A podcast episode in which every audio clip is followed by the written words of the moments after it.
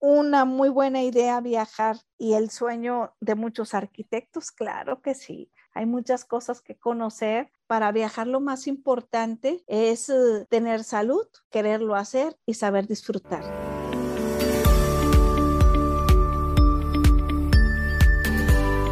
Bienvenidos a Arquitectura del Alma, el podcast que nos ayudará a todos a tomar las mejores decisiones en arquitectura, construcción y edificación, con Bianca López y Mario Montenegro.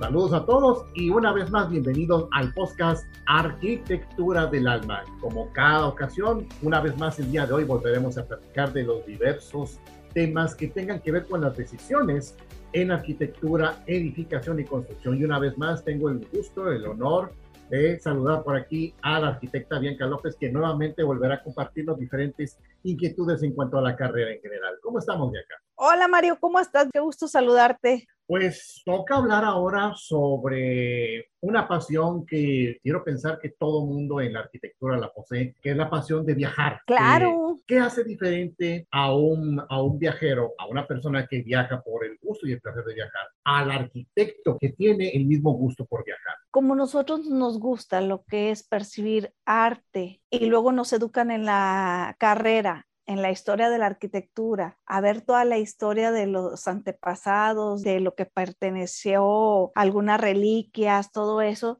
yo creo que nace el viajar y conocer lo que nos enseñaron algún día en papel. Ser viajero es tener el alma de andar donde sea, comer lo que gustes en diferentes partes, pero yo creo que sí como arquitectos nos nace esa cosquillita de conocer realmente por decir, existen diferentes variedades de columnas está la jónica, dórica, corintia, donde las puedes ir a ver en todo su esplendor en varias partes en Europa, las gárgolas que vemos. Eh, y eso, fíjate que nos hacían en la escuela y siempre nos reíamos o estábamos viendo que no entendíamos, ¿sabes? Pues no estaban tan visibles las copias de los exámenes de la historia de la arquitectura y a la mujer era copia tras copia y de repente, ay, caray, que te decían en el examen qué tipo de columna es, de qué historia, qué año y qué tipo. Y decías, no, pues es jónica, dórica, corintia, o esta pérgola es de tal año. Empezaron estilo barroco, estilo del, de todos los tipos de arquitectura que existen. Entonces, yo creo que después ir a ver, por decir, el Coliseo, conocer la Torre de Pisa, todo eso te van haciendo. Venecia, Venecia, toda la ingeniería, arquitectura que tiene y que son de las ciudades que si no disfrutamos ahora, con los cambios climáticos pueden desaparecer que lo vemos muy lejos o algo y sin embargo está sucediendo, como eso de los volcanes, ¿verdad? En arquitectura tenemos que valorizar esa parte de lo que sí existe ahorita y cómo es pues conociéndote, platico un poquito. Yo he viajado desde muy joven, de los 16, 17 años, y no porque tuvieran mis papás posibilidades o, o yo, sino que buscaba la forma del cómo Fíjate, en aquel entonces yo mandaba cartas a las escuelas o a diferentes partes que quería viajar. Entonces me ayudaban con un tanto, llevaba un curso de a lo mejor un mes de algo de, de historia de la arquitectura, alguna materia relacionada con algo que me gustara y me daban la oportunidad hasta de pagarme el viaje. O iba a la CONACIT, que tú sabes que la CONACIT apoya, y así fue como empecé yo a viajar, pero yo buscaba el medio, y cuando yo le platico esto a mis sobrinos y todo, les digo, ay, híjole, ahorita tienen un sinfín de oportunidades de hacer formas, mandar a 20, 50, 100 escuelas si quieres emails para pedir oportunidad y decir que no tienen la economía y que te puedan apoyar. Así fue haciendo, inclusive fui a estudiar a Canadá de intercambio, ahí sí estudié inglés. Como quiera viajábamos, nosotros nos juntábamos sin tener dinero, todos decíamos, oye, ¿cuánto te mandaron tanto? Oye, vamos a buscar y hacer un viaje y nos íbamos a Nueva York o nos íbamos a ciudades cercas de ahí, Ottawa, Quebec, Montreal. Y así fue como me empezó a nacer ir conociendo más la cultura, la comida, todo lo que es relacionado realmente con cada ciudad, país y costumbre, el cómo pensamos diferente, esa parte intelectual y que hay que respetar. Cuando fui a estudiar a una escuela internacional, que el primer día que nos íbamos a saludar eran más de 30, 40 diferentes nacionalidades. Había gente de España, Brasil, había japoneses, coreanos y todo. Y aunque tengan los mismos rasgos de los son diferentes costumbres y que no podíamos saludarnos todos de la misma manera. Desde ahí comprendí que no es lo mismo saludar de beso y diferente manera de saludar y todo. Inclusive te platico que yo una vez cumplí años estando allá en Canadá y me dice uno de los japoneses, te invitamos a comer. ¿Y qué crees que hice como buena mexicana? Invité a todos mis amigos mexicanos. Y cuando llegué, llegamos todos a la puerta, me dijeron, no, Bianca, disculpa, a nada más te invitamos a ti. Todo risa y risa en aquel entonces, y entendieron, ¿verdad? Mis amigos mexicanos, ja, ja, ja, no, ya, y ya se fueron. Y fíjate que me hicieron una fiesta muy padre y luego todavía ellos hicieron un ritual de que me pusiera un kimono. Va aprendiendo uno el respeto también individual de cada persona, así como las culturas. Pero todo eso viene siendo a raíz de esa sensación y ese querer viajar y conocer. Y después de eso me despertó esa sensación de que no somos únicos y que podemos conocer y el viajar nos hace no tener límites y te abre un mundo de posibilidades para poder hacer cosas posteriormente nos empezábamos a juntar que cómo viajábamos y todo, y antes también era carísimo viajar. Ahorita ya con todas estas oportunidades de la globalización, hay más oportunidades. Y así fue después juntando dinero y según a cada país que quería ir, empecé a viajar a Europa y me iba 40, 60 días para irme a Londres, Italia, Francia, Alemania. El Coliseo fue una de las cosas que me impactó a mí y que todavía tiene historia. Y otra también que sí la vi por primera vez, la estructura, es la Torre Eiffel. E ir conociendo así, pero con grupos de amigos que fuéramos a no nada más a viajar, Mario, era algo bien importante, sino también aprender algo buscábamos un tema, algo que nos interesara para aprender y al mismo tiempo ir viajando, ir haciendo sin querer y más joven una red de negocios pero también es muy respetable. Hay gente que no le gusta viajar o que pasan muchas cosas, que a mí me pasó con una compañera mía que se fue de viaje y estábamos en Londres y le entró un pánico tremendo cuando vio el mapa dónde estábamos y dónde estaba México. Se puso malísima y de verdad al siguiente día agarró vuelo y regresó. Para viajar lo más importante es eh, tener salud, quererlo hacer y saber disfrutar. Y ahorita yo veo mucho que los muchachos viajan y andan todo grabando sin disfrutar el momento y disfrutar las cosas tan hermosas que existen en diferentes partes quiero volver y ojalá tenga siempre la oportunidad de volver, porque pues Europa a mí me gusta mucho, he ido seis veces desde que tenía 17 años ahorita a mi edad, o he aprendido a esquiar en los Alpes suizos. Claro, también conozco para Panamá, Costa Rica, Colombia, toda esa parte, Brasil, Uruguay, también con ese afán de conocer más y aprender más. Eh, realmente no porque me sobra el dinero, sino que lo he hecho desde la forma del cómo sí ir a disfrutar, conocer y apreciar la ingeniería y la arquitectura que existe. Puedes ir al canal de Panamá, el motorcito que mueve las compuertas para que los barcos suban y bajen que hubo hace miles de años que llevaron a los esclavos para hacer el primer canal de Panamá y que tardaron años, hubo malaria, se enfermaron y ahorita en la actualidad hicieron el siguiente canal con toda la tecnología y tardaron un par de años nada más. Pero hubo un antecedente previo porque Francia, unas tres décadas antes de que lo hiciera Estados Unidos, lo intentó, no pudo. Y luego ya Estados Unidos lo intentó con el sistema de las esclusas. Los barcos se podían levantar un poco para pasarlo a otro nivel, donde se seguía levantando un poco más hasta que se llegaba a un laquito artificial para poder llegar y bajar de la misma forma con las esclusas al otro lado del océano. Exacto, y eso es una belleza. Desde que va uno y ve toda esa ingeniería, te ves la capacidad del hombre. Así que vas y las ves y dices, ¿Cómo puede hacer todo esto el ser humano? Otra de las obras que me gusta mucho y hace poquito, bueno, no hace mucho estuve por ahí, lo bueno que me tocó antes de la pandemia, en Asia, en Malasia, y estuve en las Petronas. El ver las dos torres y conocer la historia de cómo estaba la cimentación y que estaba la pelea entre dos ingenieros y dos grupos para ver quién hacía la torre más eh, rápido, mejor. Y son de las cosas también que me ha dejado impactada su cómo tiene todos los rolados y todo, y adentro también el centro comercial. Fui a Singapur también. Singapur tiene una tecnología impresionante, Mario, desde que entras. Es una ciudad muy limpia, una ciudad muy segura, pues es cero tolerancia. Y ves toda una cultura diferente, igual en Noruega. Yo como arquitecta te puedo decir que era un sueño ir conociendo cada lugar con esa alegría de que vas a conocer algo nuevo, no perder nunca la capacidad de asombro cuando ves la Torre Eiffel. ¡Oh! Tailandia hace poco fui todavía a los alrededores del, del agua, cómo están los mercados rodantes, cómo hacen toda su vida en una balsa. Aquí mismo, lo que es Tulum, Quintana Roo, todo lo que tiene Bacalar, lo que tiene Cancún, Playa del Carmen.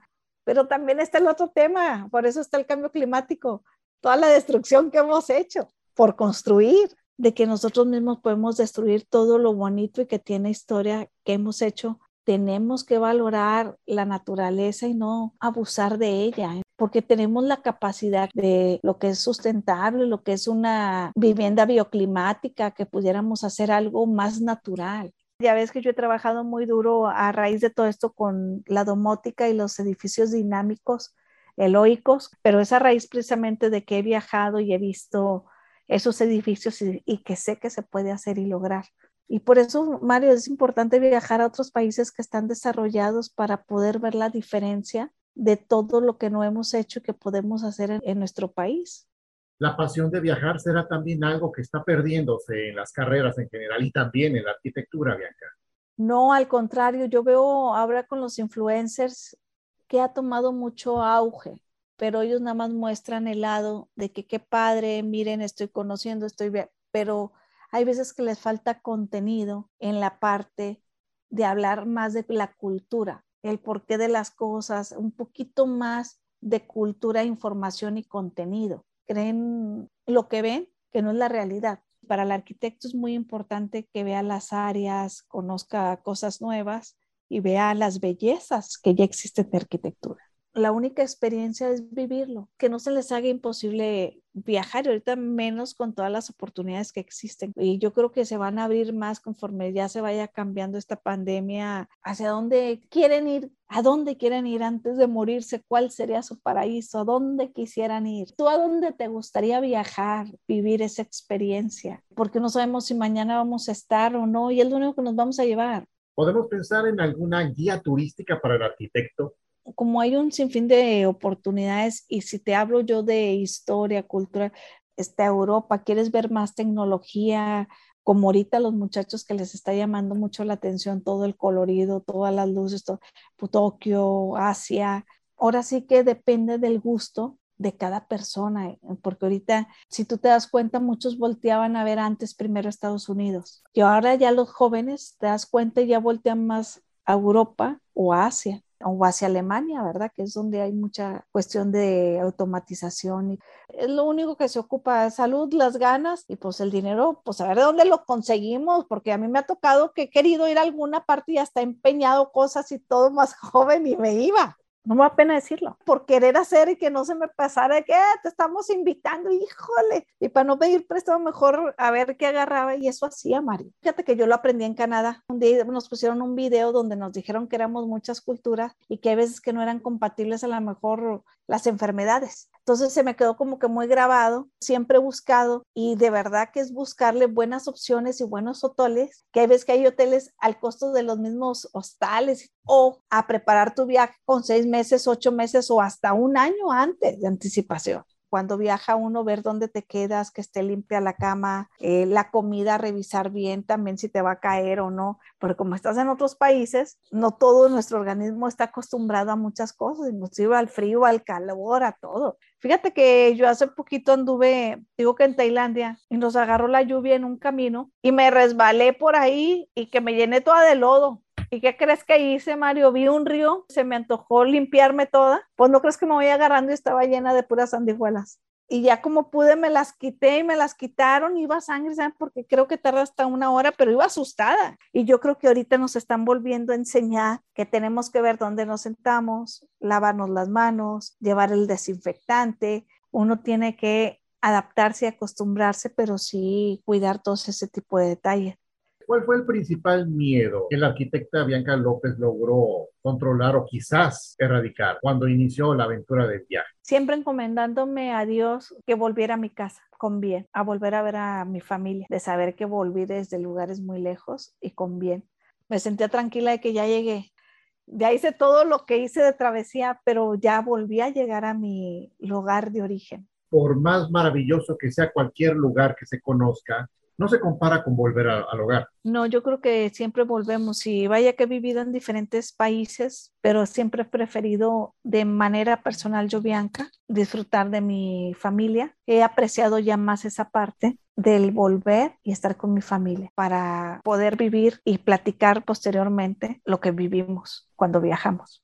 Actualmente, cualquier ser humano que tenga hambre de conocimiento y que quiera viajar, ¿a qué miedos va a tener que enfrentarse? Como este que nos dieron a todos de la pandemia. Primero, ver el estado de salud, ver en qué condiciones vamos. Es el primero, dos, que sean aviones seguros, las compañías que contratamos para los viajes, ver que existan de verdad esos hoteles o donde se vayan a quedar, nunca perder de vista a la gente de confianza con la que vas, saber que si conocen otra gente en extranjero sea gente buena y poner mucha atención, sobre todo en lo que comen y en lo que les dan, igual cuando entran a un baño o algo que esté también limpio. Y siempre tener una copia de todos los documentos y todo también acá en tu país para cualquier cuestión que pueda pasar de urgencia o algo, y el seguro de viaje siempre, imprescindible, y más en estos tiempos. Y no confiar en nadie, absolutamente en nadie, y respetar las costumbres a donde vaya uno. Imagínate que vas a darles la bendición y el adiós a un grupo de muchachos de arquitectura que van a un viaje exclusivamente a un lugar, cualquier lugar del orbe. ¿Cuál es el mensaje de despedida que les darías a ellos? Que disfruten mucho los momentos, que aprendan y que hagan lo que más les haga feliz cuando su intuición estando en ese país se los diga. Pero para eso también se necesita mucha comprensión, tiene que estar uno preparado y tener paciencia tanto de una parte como de la otra ha variado ya la mentalidad de los extranjeros también, que hay una apertura mucho más grande que hace 10, 20 años. Ahorita ya es más la persona que el país de donde venga. Esperemos que con lo que hoy platicamos hayamos sembrado en nuestros escuchas del podcast el gusanito de querer viajar y sobre todo cuando la pandemia nos lo permita, volver a tener o volver a despertar la pasión por viajar y de esta pandemia que aprendan que les quitaron un tiempo muy valioso para poder hacer un sinfín de cosas y entre ellas es conocer el mundo. A eso venimos, a conocer el mundo. Es cierto, viajar te hace más humano. Un bello mensaje de despedida. Como ves si mencionamos una vez más los datos generales de Construction and Design Corporativo Lobby acá. Sí, claro, corporativo es www.corporativolog.com y el teléfono es 8347-9623 de Monterrey, Nuevo León, México, María quedamos a la orden e invitamos a la gente que visite Monterrey, México. Tenemos mucho que compartir. ¿eh? Claro, les podemos servir de freelance y que vean realmente cómo es toda nuestra cultura. Claro que sí, Mario, que quede abierta esa invitación para cualquier persona que venga del mundo y que sepan que somos personas seguras. Tenemos de todo para compartir y hay mucho regiomontano dispuesto a aprender de quienes vengan. Muchísimos. Así es. Quedamos entonces para la próxima emisión. Un abrazo para todos y hasta la próxima emisión, Bianca. Gracias. A ti, Mario. Bye bye.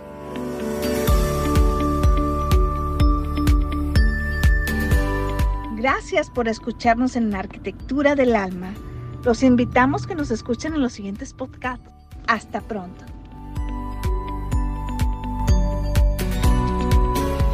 Arquitectura del Alma es una producción de Corporativo Love SADCB, Monterrey, México, año 2021.